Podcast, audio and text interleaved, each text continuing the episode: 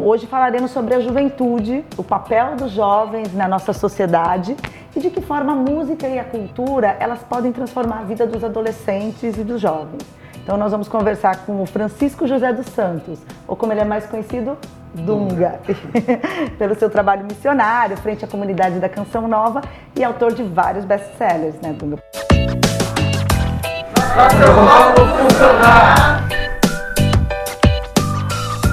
Primeiro, obrigada, obrigada, vereador. Dunga, eu queria que você começasse dizendo, num momento tão difícil, com, com tão pouca esperança, como é que você consegue chegar num diálogo franco e sincero com os jovens? Olha, primeiro acho que todos nós temos assim uma a oportunidade de dar a resposta para o nosso tempo. Então uhum. hoje eu tenho 55 anos, mas me recordo quando eu tinha meus 18, 19, até os 30, né? E qual era a realidade dessa época? Acho que cada um de nós nós acabamos atingindo essa expectativa, atendendo essa expectativa de uma sociedade que cobra muito, né? Então cobrou muito na minha época, cobra muito hoje na época dos meus filhos. E é claro que são problemas iguais, porém com contextos diferentes. Né? Eu sempre gosto de conversar com o jovem e dizer para ele que ele é uma frase no meio de um texto está dentro de um grande contexto. Então, quanto mais a gente puder interpretar esse contexto, mais nós entenderemos o texto e o que nós fazemos, o que nós temos a ver dentro desse texto. Então, por exemplo, nós temos hoje drogadição. Drogadição existe há centenas de milhares de anos. Temos aí hoje a violência, temos a promiscuidade, a prostituição. Nós temos hoje coisas que sempre existiram, mas cada um dentro daquele contexto daquela época. Então, se o jovem hoje ele faz essa leitura, então nós temos que tentar fazer com que ele consiga fazer essa leitura do tempo dele, para que ele possa dar uma resposta, para que ele não, não atravesse essa fase tão linda da vida dele, de jovem, ou seja, ele está ávido a estudar, ele está ávido a praticar esporte, ele está ávido a consumir, ele está ávido a querer trabalhar, a produzir, mas se ele não entender o contexto do qual ele faz parte, dos perigos, dos valores, dos desvalores, ele não vai conseguir. Então, hoje, o meu papel na juventude, com a juventude, é tentar levá-la a entender é o tempo que ela está sendo jovem, porque esse tempo vai passar. Sim. 30 anos acabou a vida da juventude, ele passa a ser um adulto, cronologicamente ele dá adeus e ele já fez as escolhas dele e agora ele vai ter que administrar as escolhas. Então o que eu mais procuro falar para o jovem é contextualizá-lo para que ele não perca esse tempo tão precioso cronológico da vida dele para que ele, não se perdendo, ele possa ter uma vida adulta mais produtiva no futuro. Então, acho que essa é a minha principal preocupação e é ali que eu invisto. E aí vem todo o contexto né, que eu já vivemos, que é o jovem diante de uma drogadição, o jovem diante de uma promiscuidade, o jovem diante das oportunidades, o jovem diante da, do, do profissionalismo que ele já tem que adquirir, ele vai ter o primeiro chefe, ele vai ter o primeiro companheiro de trabalho, às vezes até um primeiro subordinado. Hoje nós vemos jovens de 27, 28, 29, 30 anos já ocupando lugares de decisões, né, de comando. Então, é, esse jovem, eu sou apaixonado por ele uhum. e procuro ajudá-lo. Mas essa pergunta é muito pertinente, principalmente hoje. Ele tem que entender o contexto o qual ele está vivendo. Ah, que ótimo. Vereador, você é jovem também, está no primeiro mandato. Como é que é esse diálogo seu com os jovens? Como é que você vê o envolvimento também dos jovens na política? É, dentro do que o Dunga falou, hoje a gente tem as redes sociais, a internet, a informação está acessível, disponível de forma muito mais fácil do que estava 10, 15 anos atrás. Então, você concorrer para, como produtor de informação, aparecer no celular da pessoa e ela consumir o que você está produzindo, é uma demanda, é um desafio. Você tem que ter produto de qualidade, objetivo e entender essa linguagem. O jovem, ele, ele sonha, ele quer chegar longe, ele quer, né, a vida, ele quer pensar grande. E hoje você tem muitos obstáculos para isso. Você tem desemprego, você tem uma política que está desacreditada e você tem é, uma desigualdade de oportunidades. A gente vive uma sociedade muito desigual. Certo. Então o que eu procuro fazer é ouvir. Primeira coisa é ouvir. Se você não dá ouvido para o jovem, não adianta. Então a gente tenta ouvir e a partir disso abrir os diálogos. Eu, é, é, ser político hoje eu tenho certeza que é talvez uma das funções mais inglórias no primeiro momento. Você tem que provar que você não é ladrão, que você não é picareta, etc. Tudo isso aí porque é, é pressuposto. É. Mas eu acredito total nos jovens, a gente só vai mudar o Brasil através deles. Verdade, a educação, né? É. Porque se o Brasil mudar e focar na educação, por exemplo, em todos os países do primeiro mundo, ah, todo mundo quer estudar na escola pública. Sim. Só não estuda na escola pública quem não consegue entrar. Aí apela para particular. No Brasil é o contrário. No Brasil você pega uma classe média alta e você já direciona para as escolas particulares, faculdades particulares e fica 40%, estou falando de 40 milhões de jovens uhum. é, fadados a, a uma escola pública. E teria que ser o contrário, todo mundo teria que almejar estudar numa escola pública e aqueles que não conseguissem, então iria para uma escola particular, que daí, pagando, né, poderiam ocupar um, um local. Então, nós, quando nós conseguimos, e eu tenho a, a, visão realista, mas eu também tenho que ter a visão otimista. Claro. Quando o Brasil conseguir fazer essa virada, quando mais vereadores como o Caio, mais deputados, como alguns que eu conheço, mais senadores, quando as pessoas voltarem a olhar para a educação do Brasil, concretamente nós vamos dar uma chance a esses jovens. Porque por mais que eu tire mais um da droga, mais um da prostituição, mais um da violência, mais um da indigência, mas eu, não, eu estou resolvendo o problema de uma pessoa, que é ótimo também, eu acho, acredito que a gente tem que fazer essa, isso acontecer, mas quando nós olharmos para a educação, né, quando nós olharmos para os, as escolas municipais, estaduais, esse ensino mais popular e dermos a isso a qualidade, aí realmente nós vamos realmente é, solucionar o problema da juventude. Então, hoje, os ministérios, as secretarias ligadas à educação, elas precisam de uma injeção de moral, de dinheiro, de profissionalismo, de capacitação, porque realmente é isso que vai justamente resolver. Mas enquanto a gente sabe que o Brasil é muito grande, é. isso vai demorar, então a gente também tem que se deter e a gente tem que intensificar também naquele socorro que o jovem precisa nos dias de hoje. Você falou do socorro, então no combate às drogas, o acolhimento e o resgate são os melhores caminhos? Você acredita que essa é a saída para a gente começar a diminuir esse problema? Olha, o que está dando certo no Brasil, o que está dando resultado no Brasil hoje, tem gente que concorda, tem gente que não concorda, mas o que está dando resultado hoje são as, os centros terapêuticos, as casas de recuperação, popularmente conhecidas, muito ligado à igreja, tanto católica quanto evangélica, os espíritas.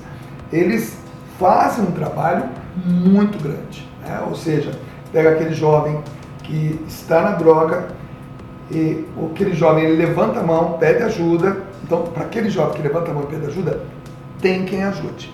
Então, hoje, essa emergência, essa intervenção, essa, esse socorro imediato, ele existe. Se um jovem atingido por toda essa máquina se ele levantar a mão e dizer assim, eu preciso, então agora eu entro em ação.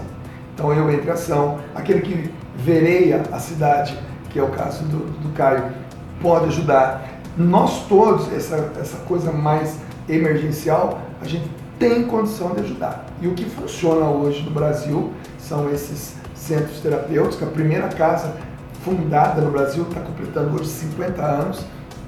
Foi fundada em 1968 então nós temos aí 50 anos de um histórico onde milhares e milhares de jovens que foram é, vítimas, vitimados pela drogadição, se recuperaram. Hum. Eu sou um deles. Né? E eu, com 18 anos, eu usei drogas durante 4 anos. Um dia eu consegui sair das drogas, me tornei um profissional do ramo da mecânica, posteriormente um profissional do ramo da comunicação, me tornei pai, sou avô, sou missionário, então eu sou um dos jovens que foram resgatados da, da, da drogadição. Claro. E Caio, qual que é a política municipal que a gente pode começar falando sobre combate a drogas? Olha, eu sempre que eu vou em algum bairro, o pessoal fala de pancadão, eu falo assim, que solução que você propõe? Ah, chama a polícia. Eu falo, a polícia não vai resolver. A hora que você junta ali 10 mil pessoas para ouvir música, usar droga e tal, já está feito o estrago. qual que é a receita que eu dou para o pancadão? É você oferecer para esses jovens é, formação cultural, esportiva e opção, e opção de lazer. Esse jovem crescer, aprender a tocar um cavaquinho, um piano, uma flauta, uhum. ele enxergar que existe um universo de música que é muito além de só o funk, por exemplo, e ele for para o esporte e ver que pelo esporte ele aprende disciplina, a perder, a vencer, a jogar em equipe, e ele pode ser profissional do esporte, não só ficando famoso, mas sendo professor, educador físico, você abre a mente daquele jovem que às vezes não tem um horizonte aberto, a maior concorrência pro pancadão é essa, porque o cara vai pensar e falar, pô, eu tô aprendendo aqui chorinho, tal, pixinguinha na, na, oficina, no céu aqui. Eu vou lá, eu não vou, pô, eu vou beber, eu vou usar droga tal, eu não vou acordar para minha aula, eu quero, eu quero aprender a tocar flauta. Parece bobagem, mas é, a gente tem muito talento. Uhum. Não tem dúvida nessa molecada? Olha, eu sou, eu sou músico, então eu não tenho nada contra nenhum tipo de ritmo. Porém, alguns ritmos foram vinculados à, à, violência, à promiscuidade, que é o caso do funk. Uhum. É, o funk em si, o ritmo em si, ele é um ritmo como o rock, como a balada, como o country, como o forró, reggae. forró, o reggae, o pop rock. Com o ritmo, nós não temos problema algum. O problema é que alguns ritmos estão vinculados letras, a determinadas né? situações. Algumas letras cantadas nesse ritmo incitam a, as pessoas à violência, à prostituição. Então, essa juventude está sendo vítima de uma cultura.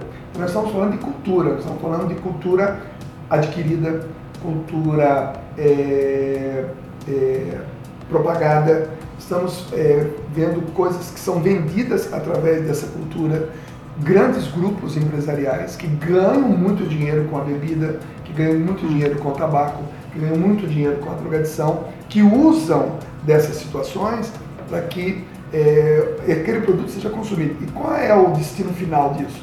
É o jovem. O jovem sem estudo, o jovem sem oportunidade, o jovem da periferia. E nós temos aí muitas outras áreas da sociedade que necessariamente não precisariam estar ali, mas que fazem apologias a esse tipo de situação.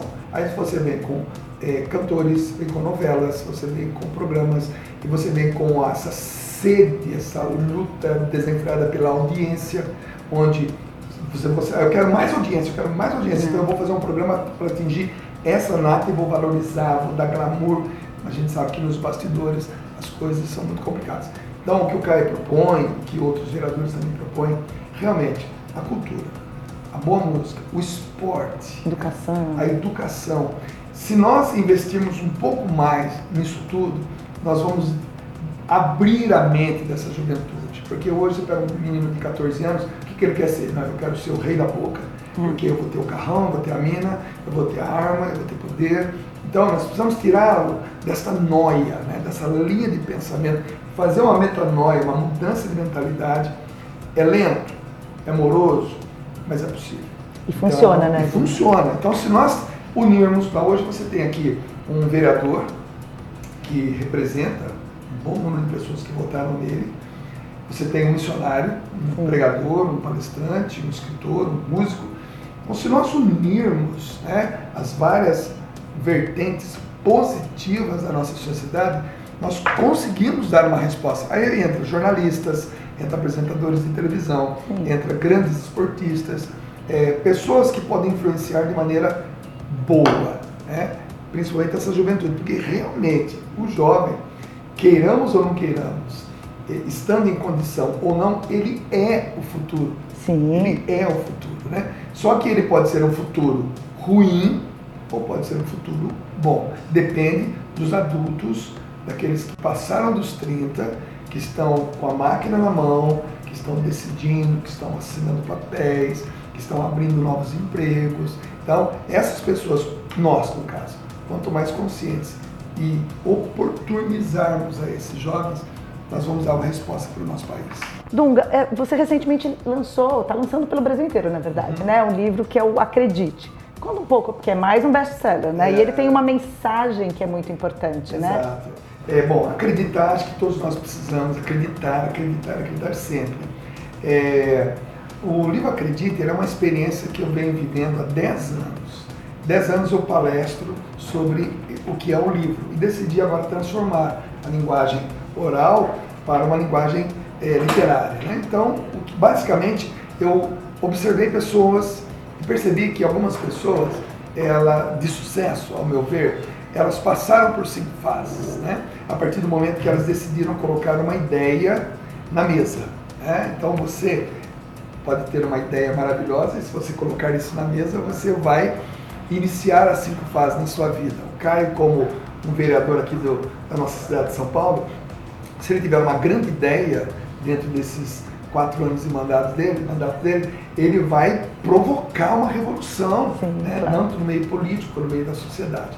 Portanto, quando você tem a coragem de colocar a ideia, você entra na, na primeira fase. A primeira fase, você vai ser zombado. Né? é uma fase difícil, contestado, zombado. É, mas depois já vem a segunda, você passa a ser respeitado.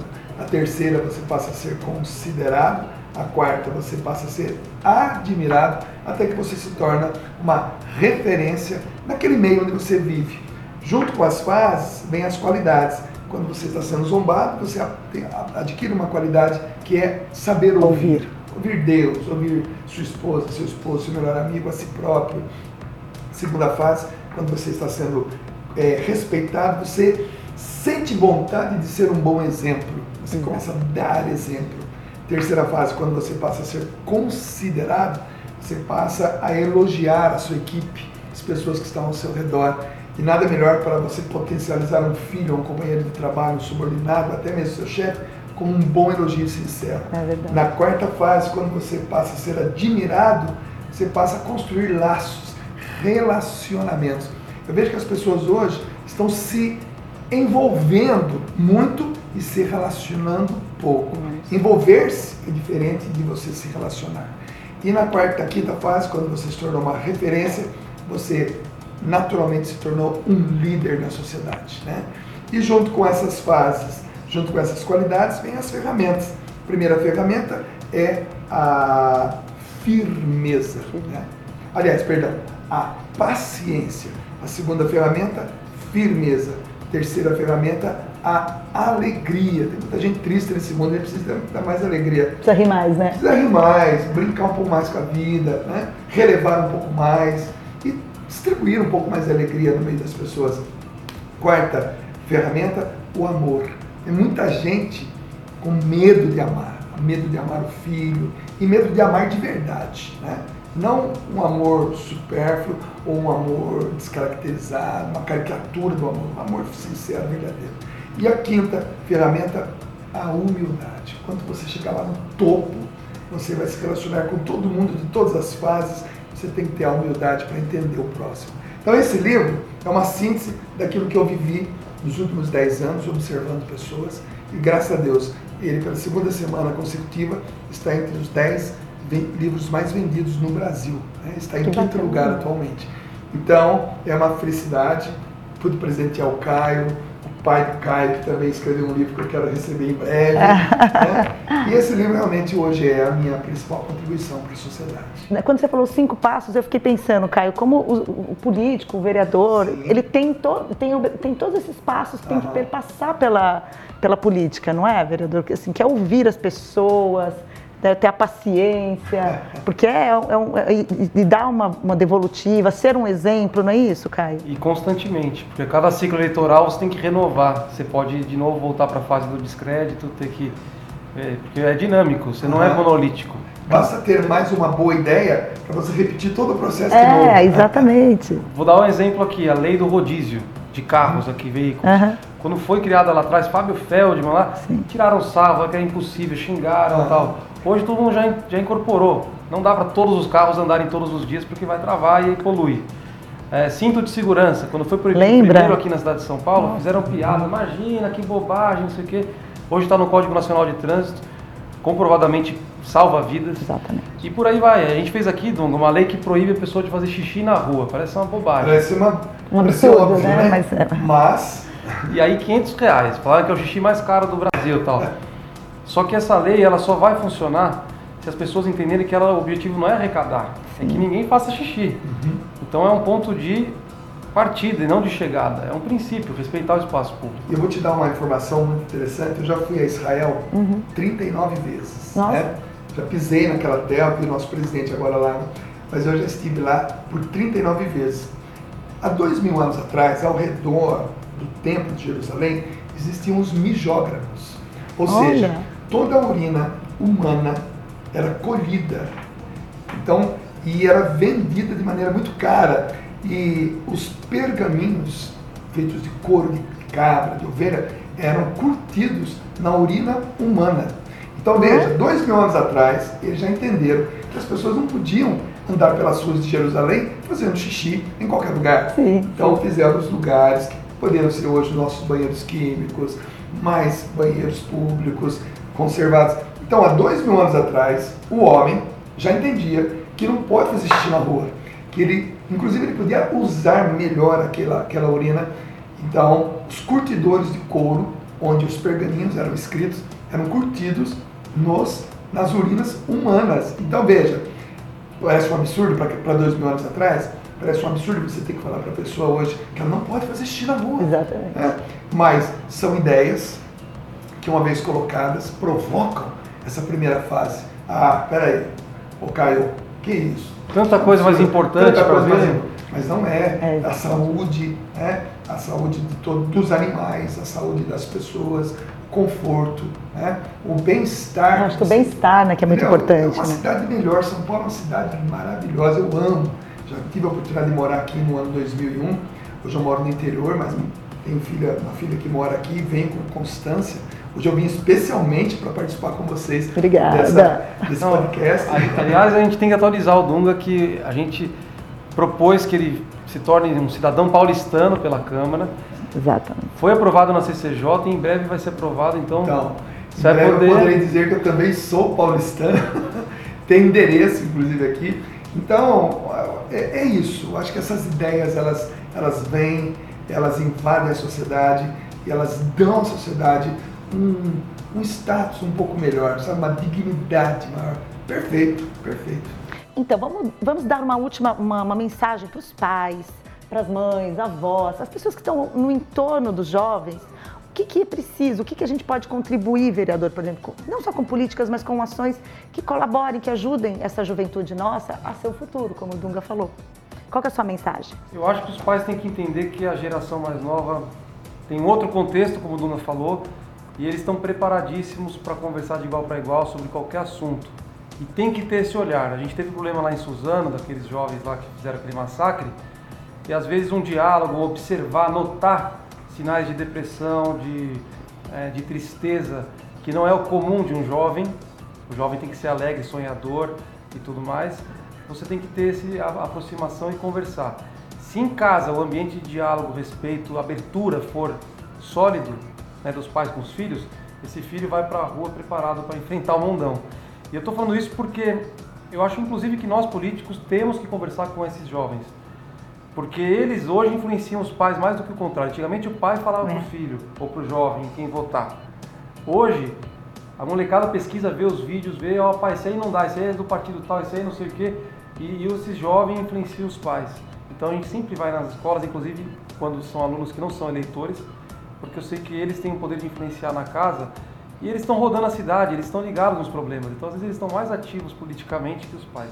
Então para os pais eu digo, respeitem, observem, considerem mesmo seus filhos, porque um olhar, um cuidado, uma atenção na hora certa pode evitar um problema maior e, e a família é a base de tudo. Exatamente. Dunga. É, os pais, eles é, é uma classe é, é, que ela passa por vários, vários sentimentos, né? Então ele tem a alegria de ter um filho, né? Claro. Depois ele tem a responsabilidade de educar, de cuidar né, do filho. E depois ele vai ter também o período das frustrações com o próprio filho, né? E ele vai viver dores que ele não estava preparado, né? E alegrias também maravilhosas que ele também não estava preparado. Então, ser pai, ser mãe é, um, é complexo. Né? Mas o conselho que eu daria aos pais é, primeiro, aquilo que o Caio já disse, escutem seus filhos. Escutem, escutem seus filhos. É, tentem entender os problemas que eles têm hoje. né? A palavra problema no dicionário é aquilo que tem solução. Então, todo problema tem solução. né? que não tem solução não é problema. Uhum. É uma coisa que eu não sei o que, que não se dá. Mas aos pais, primeiro, ouçam seus filhos, sejam amigos né, de seus filhos, é, sofram um pouco as demoras, porque é um outro ser humano, apesar de ser seu filho, é um outro ser humano que vai descobrir as respostas que ainda ele vai dar ao seu tempo, à sociedade do seu tempo, aos problemas do seu tempo. Então, se nós pudermos aproximar essas duas gerações, né? meu pai, quando tinha a idade que eu estava usando drogas, meu pai estava na guerra na Itália. Nossa. Né? Então, meu pai foi para cima, meu pai estava dentro de uma trincheira, né? esperando a guerra acabar para voltar para casa. E ele voltou. Então, olha a diferença do jovem Chico Nogueira do jovem Dunga, que com a mesma idade usava droga. E do pai Dunga, hoje de 55 anos, com os filhos dele, é, que estão numa outra geração, conectada. Então imagina, meu pai na guerra, eu na maconha, meus filhos na conexão. Então, a única coisa que pode a, a, aproximar todo mundo é o amor, né? é o respeito, é, o diálogo, está né, tá escrito aqui na caneca aqui, que a minha filha já pediu, inclusive, de presente, né, dialogando, a gente muda até o país. Então, que a gente aprenda a dialogar, que eu, na minha condição de pai, o Caio, que também já é pai, que a gente possa é, nos aproximar dos nossos filhos, sermos amigos deles, e a coisa vai acontecer de maneira um pouco mais natural. Que ótimo. Então é uma mensagem de amor, cultura, de respeito para todo mundo, filhos, pais. Dunga, a gente quer agradecer muito, né, vereador? Poxa, é uma honra receber o Dunga aqui hoje, poder levar um pouco as palavras do Dunga para a rede também, para que pessoas que não podem estar aqui com a gente hoje, estão longe, mas que te admiram e te uhum. acompanham, possam é, ter acesso à sua sabedoria, à sua experiência e reafirmar que aqui na Câmara eu acho que é, a gente tem que sempre também estar próximo é, de lideranças positivas, de gente que inspira. E eu queria até aproveitar a presença do Dunga aqui para agradecer também. É, eu tive um, depois de virar vereador, eu tive contato com vários dos trabalhos que algumas entidades sociais ligadas à igreja realizam. Uma delas é a Aliança de Misericórdia. E Dunga, juro para você, nunca vi nada parecido. Fantástico. Um padrão que o Estado não tem capacidade de dar igual. Então eu, eu quero reafirmar aqui o meu compromisso em, em apoiar todo tipo de trabalho que for nesse sentido de olhar para a pessoa naquela situação mais difícil que ninguém olha e se entregar de corpo e alma para recuperar. E a gente trouxe aqui o pessoal do curso de elétrica, que eram pessoas em situação de rua e que se formaram no Senai e que estão indo agora ir trabalhar. Então, para mim, é, eu acho que a gente tem que reforçar isso porque eu lá atrás eu já tive uma visão de ficar falando daqueles assuntos que ninguém resolve, que são polêmicas. E e hoje o meu foco está nesse, ações concretas que mudam a vida das pessoas. Então, você é um grande líder disso. Maravilha, parabéns. conta comigo, Caio, porque eu, a minha formação profissional todinha é Senai, Serviço Nacional de Aprendizagem Industrial. Tenho 34 cursos de Senai. Olha! É, toda a minha formação no ramo da mecânica foi feita nessa escola Senai. E sou muito, tenho muito orgulho disso, né? E, e esses trabalhos sociais, como por exemplo a Aliança da Misericórdia, são respostas que a sociedade está dando. Então, parabéns pelo seu envolvimento. Conta comigo. Tamo junto.